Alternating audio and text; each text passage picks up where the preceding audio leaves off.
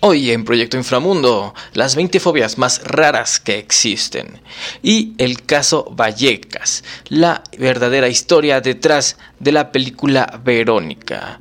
Vamos a hablar por primera vez de lo que fue una posesión real demoníaca. Entonces, bueno, pues vamos a empezar porque esto es Proyecto Inframundo. Comenzamos.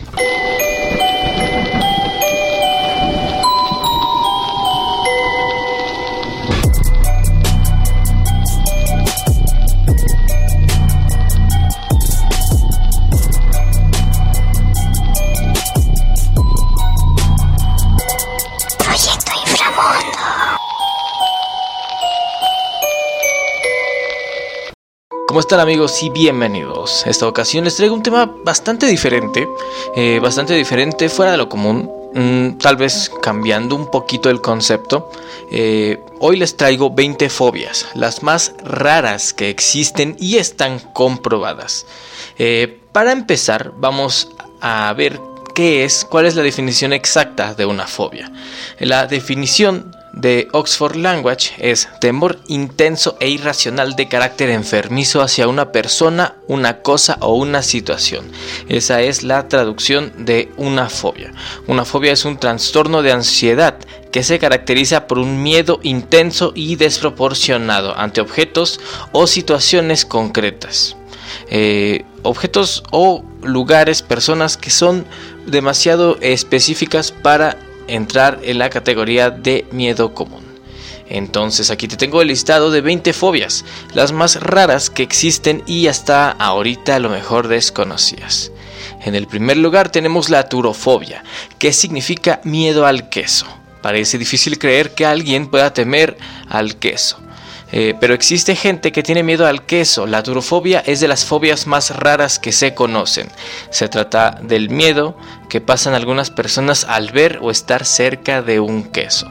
Dicho temor puede prevenir de una situación traumática con el producto, pero aquellos que están diagnosticados por dicho problema tratan de esquivar en todo momento cualquier tipo de queso. En el segundo sitio tenemos la xantofobia. Es miedo al color amarillo. Los colores, además de tener cualidades para generar traumas, sirven para expresar cualquier tipo de sentimiento. Ni que decir, hay personas con fobias a muchos colores, pero irónicamente y curiosamente el amarillo es el que tiene su propio nombre. En el número 2 tenemos la xantofobia o el miedo al color amarillo. Los colores, además de tener cualidades para generar traumas, sirven para expresar cualquier tipo de sentimiento, pero el color amarillo es el único que aparentemente tiene su propio nombre. El temor al color se hace en caso de ver a cualquier persona con alguna prenda u objeto. Esto lo hace imposible o lo pone en sus alertas de cualquier persona que sufra de xantofobia exacocio execonta exafobia, miedo al número 666. Las leyendas urbanas y las películas han provocado que haya personas que deseen esquivar en todo momento cualquier cosa que tenga que ver con el número 666, o sea, la marca de la bestia. Una de las personas más conocidas que ha tenido fobia a este número fue el eh, cuadragésimo presidente de los Estados Unidos, Ronald Reagan, que tenía fobia a este número. Eh, extraño y curioso. Crematofobia o crometofobia, miedo al dinero. En una sociedad capitalista el dinero es prácticamente la base por la que los ciudadanos nos movemos cada vez. Eh, cada, cada, más, cada vez más personas le dan importancia a recibir un buen salario, pero algunas personas acaban teniendo traumas. La crematofobia genera miedo y rechazo de las personas hacia cualquier objeto eh, físico monetario, ya sean monedas o billetes. En el quinto puesto tenemos la somnifobia, miedo a morir. En el quinto puesto tenemos la somnifobia, miedo a dormir, quizá una de las fobias más difíciles de controlar. Es la somnifobia, las consecuencias de no descansar durante varios días acaban generando problemas de salud importantes. La somnifobia suele ser generada como consecuencia de problemas psicológicos o traumáticos. Tal y como ocurre en la película eh, Nightmare on Elm Street, hay personas que tienen auténtico temor a quedarse dormidos. En el filme aparece Freddy Krueger, uno de los personajes, el asesino principal, eh, y causa que los personajes secundarios traten de no descansar. Eh, se inyectaban cualquier cantidad de estupefacientes para mantenerse despiertos o para inhibir el sueño. En el número 6 tenemos la coulrofobia, el miedo a los payasos. Eh, este es tal vez es más común de lo que creemos, pero sigue siendo bastante interesante. La coulrofobia es el miedo a los payasos. La concepción de payaso puede ser muy amplia. Si bien en el circo son personajes graciosos, los libros los han convertido en algo siniestro. Las personas que sufren coulrofobia suelen haber tenido traumas desde pequeños con personas caracterizadas de payaso, ya sean por pesadillas o por malas experiencias. Eh, es irónico que uno de los datos no corroborados podría ser que el libro It de Stephen King o eso, eh, pues para los que hablamos español, eh, sea una de las causantes de más casos de coulrofobia eh, desde que salió el libro. Entonces es irónico que le tengan mucho miedo a un payaso, más aún después de haber leído o visto las películas sobre el payaso It. En el número 7 tenemos la ombrofobia, miedo a la lluvia. Las personas con este tipo de trastorno son capaces de sentir temor al simple olor de la lluvia, aunque son las gotas de lluvia las que aterrorizan a los afectados. Todos ellos sufren consecuencias nerviosas, aunque no estén bajo la lluvia. Simplemente con el olor de humedad o ver cómo caen gotas chocando con una de las ventanas de su casa, puede ser suficiente para molestarles. Este tipo de fobia no tiene nada que ver con el miedo a las tormentas o a los truenos. Eh, esta fobia tiene de nombre ceraunofobia. La ceraunofobia es miedo a las tormentas o a los truenos. En el octavo puesto tenemos otro nombre bastante extraño. Es hipopotomostrosesquipedialofobia o sea, miedo a las palabras largas. Irónicamente, el simple hecho, el simple hecho de nombrarla a estas personas sería bastante eh, incómodo. Este tipo de fobia suele estar creado por traumas que se han generado desde pequeño durante la capacidad lectora de las personas. Haber sufrido algún tipo de problemas con palabras largas convierte a la persona y la atemoriza cuando tiene que hacer frente a un escrito en el que hay una palabra de gran longitud. Extraño e irónico. Puedes decirlo sin equivocarte te escuchamos. en el noveno puesto, la onfolofobia, miedo a los ombligos. Parece que tener miedo a los ombligos suena raro, pero el verdadero temor está relacionado con la idea de tocarlo. Esta gente siente miedo a que a la hora de tocar un ombligo este pueda abrirse o pueda verse afectado. Si bien es cierto que algunas personas presentan trastornos cuando visualizan un ombligo, eh, por ello acciones cotidianas como ducharse pueden ser afectadas por dicha fobia. A mí en algún momento sí me pasó, digo, eh, entiendo que no es lo mismo una fobia o un miedo completamente irracional a una incomodidad de momento que no se vuelve a presentar, ¿no? Pero creo que todos hemos sentido esa incomodidad, puesto que eh, es una entrada, o sea, el ombligo es una es una cicatriz, pero a veces puede uno tener la idea de qué pasaría si esta cicatriz se abre o bueno, es algo completamente sin sentido. Y bueno, pocas veces lo he sentido, o sea, no es como que siempre lo sientas, sino que a veces te pones ahí a pensarlo, pero no pasa, ¿no?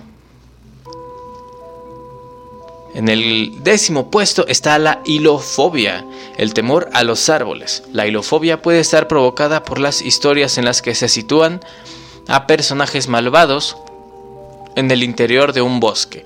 Puede provocarse también por algún tipo de trastorno en la etapa infantil, pero asociado a la oscuridad en algunas historias de entretenimiento los árboles han podido dejar problemas psicológicos en personas afectadas. E intenso que algo tan inocente como un árbol pueda, pueda dar miedo. Más que nada porque eh, se puede provocar a partir de la etapa infantil. O sea, extraño que algo como espantar a alguien eh, o causarle un trauma pueda desencadenar esta, esta hilofobia.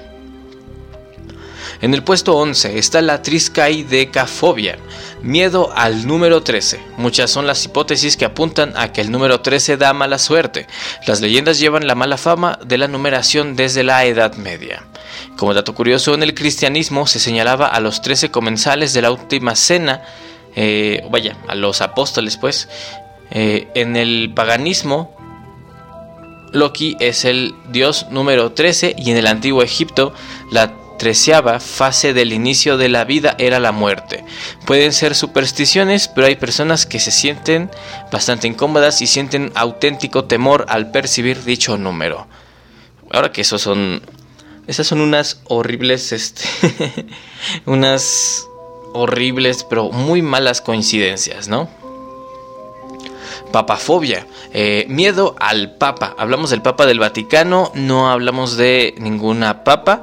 El Papa es una persona carismática y en el cual muchas personas se fijan como estandarte de eh, la religión cristiana. El misterio y lo que ocurre dentro de las paredes generan en algunas personas temor. Ese trastorno también puede ser producido por problemas con el mundo de las iglesias, en etapas infantiles como haber sido objeto de abusos, pero quizás está más relacionado con lo siniestro que hay alrededor del pontífice. Tal vez es como que miedo a no saber en realidad qué es lo que hace o por qué es... Tal vez hasta podría ser como el miedo a a que una persona no puede ser tan buena, de que tal vez no muestra su, su verdadero lado oscuro, quién sabe, tiene muchísimas... Eh, se puede tomar de muchas maneras. maneras. Continuamos con el punto 13 que es la uranofobia, miedo al cielo.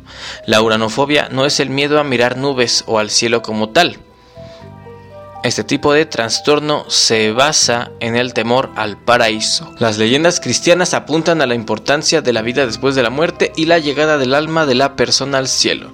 Pero hay personas que sienten temor ante la idea de ascender al cielo tras fallecer. No es muy común, pero suele generar depresión e inestabilidad en la persona que lo sufre.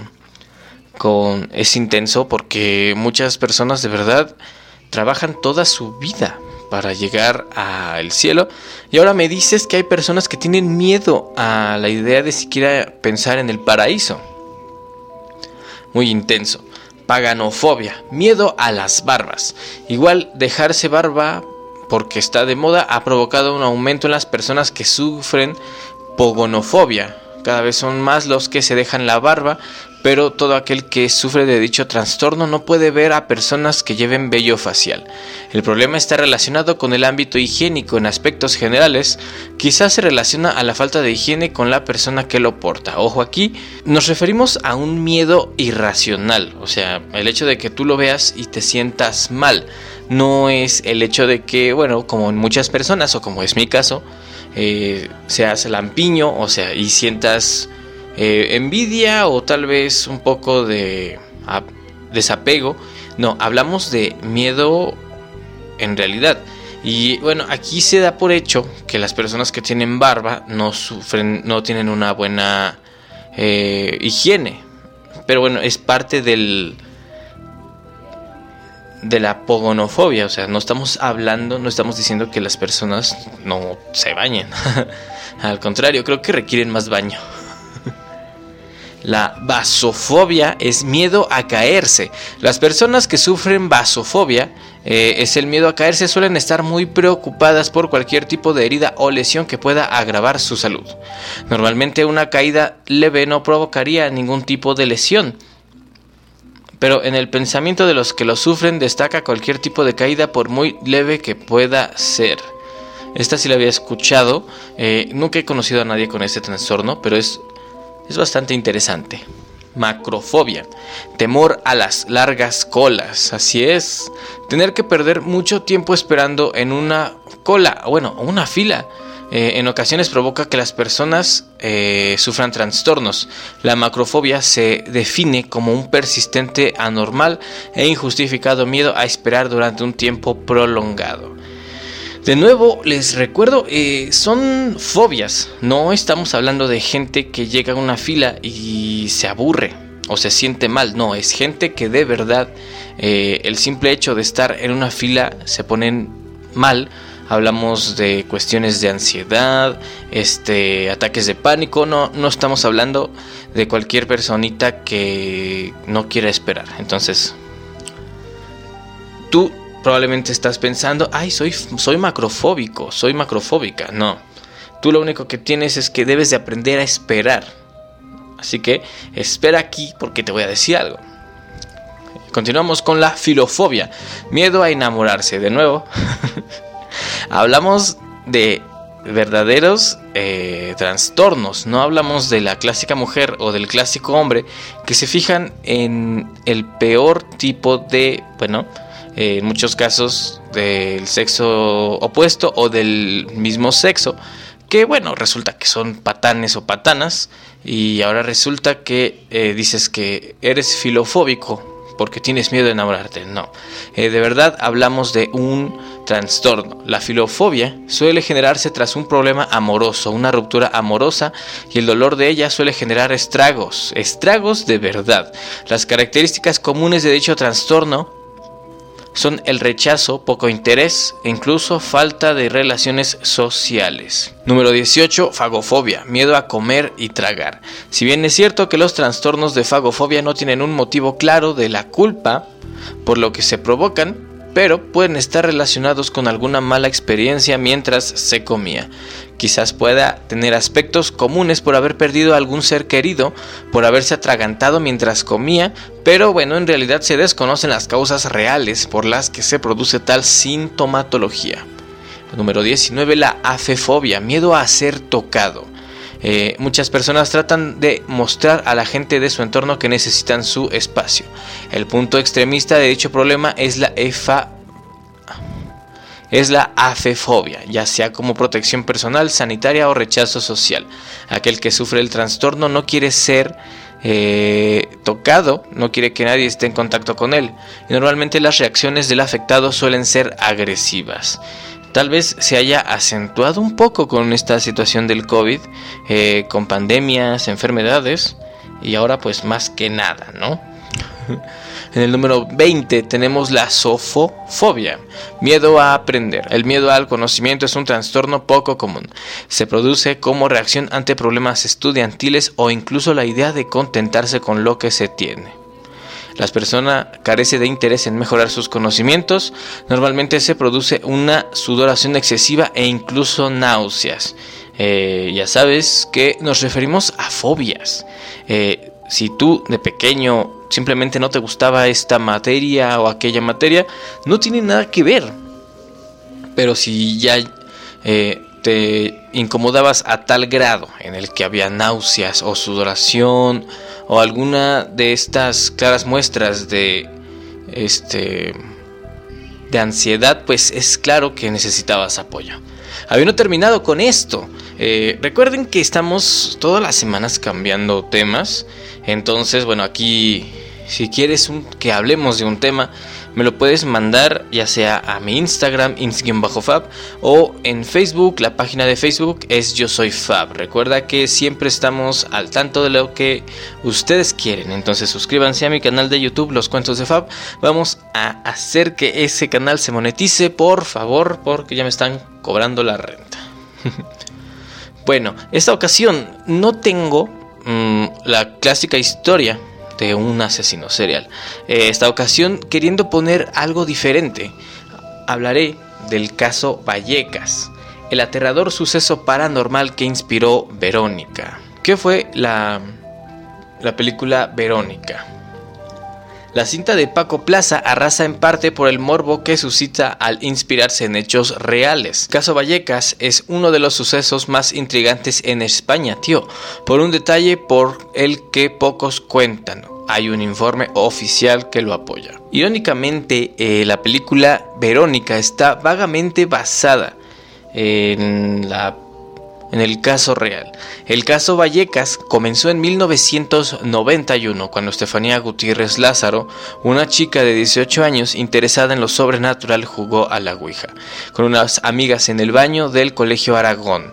El nombre se ha cambiado por Verónica, el que según otro juego paranormal se pronuncia ante un espejo para atraer a un espíritu. Eh, Estefanía y sus amigas trataban de contactar con el novio de una de ellas. Obviamente esta persona había fallecido en un accidente en moto. En la película una de las participantes olvida la foto de su novio en un siniestro y no puede invocarlo en su lugar. La protagonista trata de contactar con su padre muerto. La sesión de Ouija fue interrumpida por una profesora en el y en el jaleo se rompió el tablero que utilizaban las participantes. Eh, como sucede en la cinta cuando un eclipse eh, durante la sesión provoca un colapso a la protagonista terminando la invocación sin despedirse. Según otra versión de los hechos, la maestra rompió el vaso que se utilizaba y se liberó un humo negro que Estefanía aspiró. La familia de Estefanía eh, estaba en el caso real, estaba formada por su padre, que está vivo, Máximo Gutiérrez, la madre, Concepción Lázaro, y seis hijos, de los que Estefanía era la tercera por orden de nacimiento en vez de la mayor de cuatro, como se ve en la película. Vivían en la calle Luis Marín número 8 del barrio madrileño de Vallecas. En la película se trata de una vivienda similar pero situada en otra calle. Estefanía aseguraba tener visiones nocturnas de un grupo de hombres alrededor de su cama sin rasgos faciales, pidiéndole que fuera con ellos. Su madre atribuyó todo a su padre, el abuelo de la joven, fallecido hace poco, y que sentía una manía particular por su nieta y que habrían causado los problemas. El último día de su vida se abalanzó violentamente contra una de sus hermanas y cayó sin sentido echando espuma por la boca, lo que ha llevado a algunos a aventurar que quizás sufría un tipo raro de epilepsia. Nunca habían tenido un ataque tan violento según la familia. En agosto de 1991 al volver a casa, después de salir con su novio, sufrió un ataque e ingresó en el hospital Gregorio Marañón. Eh, jamás volvió a despertar. La causa de su muerte se atribuyó a asfixia pulmonar, aunque sus médicos creyeron que resultaba súbita y sospechosa. Al año siguiente, en 1992, la familia erigió en la casa un altar. Todos empezaron a experimentar sucesos extraños, entre ellos la combustión espontánea de una fotografía de la fallecida, un hecho que ocurre en la película, en un momento diferente obviamente, y la vista nocturna de una figura alta y negra. La madrugada del 27 de noviembre el padre llamó a la policía y la recibió en la calle a pesar de tratarse de una noche fría. El inspector José Pedro Negri y tres agentes entraron en la casa donde experimentaron sucesos inexplicables que después describirían como una situación de misterio y rareza. Tuvieron que salir antes de completar el registro y Negri se dio de baja poco después en el cuerpo policial. Entre los sucesos que se mencionan en el informe, porque existe un informe eh, hay muebles que se abrían solos, paredes desgarradas, estruendos sin justificación en la terraza, un Cristo separado de su cruz y una mancha marrón en la mesa identificada como babas. Negri asegura que sintió un frío inexplicable al entrar en el baño. Los sucesos paranormales fueron remitiendo. Algunos creen que la exhumación del cadáver en octubre del 96 pudo haber tenido que ver. La familia vendió la casa y los nuevos inquilinos jamás han presenciado nada. El equipo de Cuarto Milenio se dedicó al caso y de ahí derivó un especial y fue a grabar a esta nueva casa de los Gutiérrez. Lázaro asegura que durante la grabación de una entrevista los padres de Estefanía eh, se colaron voces en el, en el audio que murmuraban cosas como no puedo, déjala, está atada y ojo, no hemos comenzado. Eh, sin duda alguna es bastante interesante. Eh, más que nada porque existen muchísimas diferencias entre la película y el caso real. Eh, el caso real es uno de los más fuertes y de hecho en España tiene su propia, en Madrid, perdón, tiene su propia historia. De hecho, vale mucho ver la película. Yo hace poquitito vi la película Verónica es, es, de las pocas películas que de verdad logran su cometido, de verdad te asustan, pero, pero te dan miedo. bueno, como pueden escuchar, algo irónico es que se maneja se maneja como un caso eh, en el cual la muerte de la chica fue por demás eh, inesperada, fue repentina y aparentemente todo empezó a partir de que el abuelo había fallecido y bueno, les había amenazado con seguir eh, atormentándolos aún después de la muerte. Eh, intentando hacer un poco más eh, amena, eh, extrañamente esa palabra no sé si vaya aquí, esta experiencia, aquí te tengo un fragmento de la única grabación que pude encontrar del caso real. escucha. En casa de la familia Gutiérrez se viene manifestando la presencia de espíritus desde que el abuelo murió y expresó como último deseo hacer la vida imposible a la familia desde el más allá. El abuelo había mantenido discrepancias con Concepción, su hija, por motivos económicos. A esta se vino a sumar otra muerte, la de Estefanía, la hija mayor de los Gutiérrez, que falleció el año pasado de forma inexplicable. Según el parte forense, Estefanía murió por asfixia pulmonar de manera súbita y sospechosa. Además, la niña que contaba 14 años solía jugar con la Ouija, práctica considerada peligrosa para los expertos en parapsicología. Me echaba espuma por la boca, por la nariz, lo que sea, la ha poseído a mi hija. Mi hija ha sido poseída. A partir de la muerte del abuelo y de la niña, dos posibles espíritus salen y entran por el cuarto de baño de la que era habitación de Estefanía, un espacio que hoy está cerrado e inutilizado. Además, en el domicilio se escuchan ruidos extraños, los electrodomésticos se ponen solos en funcionamiento, aparece de vez en cuando una silueta humana y una especie de bola atraviesa el largo pasillo. El grupo de parapsicólogos Unidad Cero está investigando el caso y han obtenido algunas psicofonías como esta.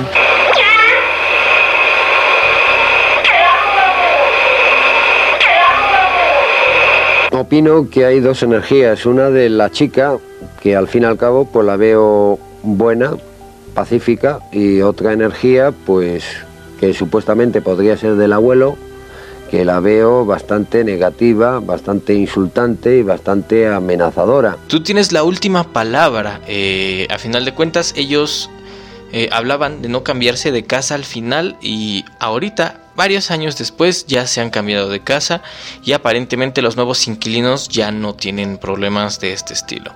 Entonces, ¿tú qué piensas? ¿Fue todo una una broma, fue todo un encubrimiento de un crimen real, fue todo nada más una horrible situación. ¿Qué piensas? Coméntame aquí en Spotify, están desbloqueados los comentarios.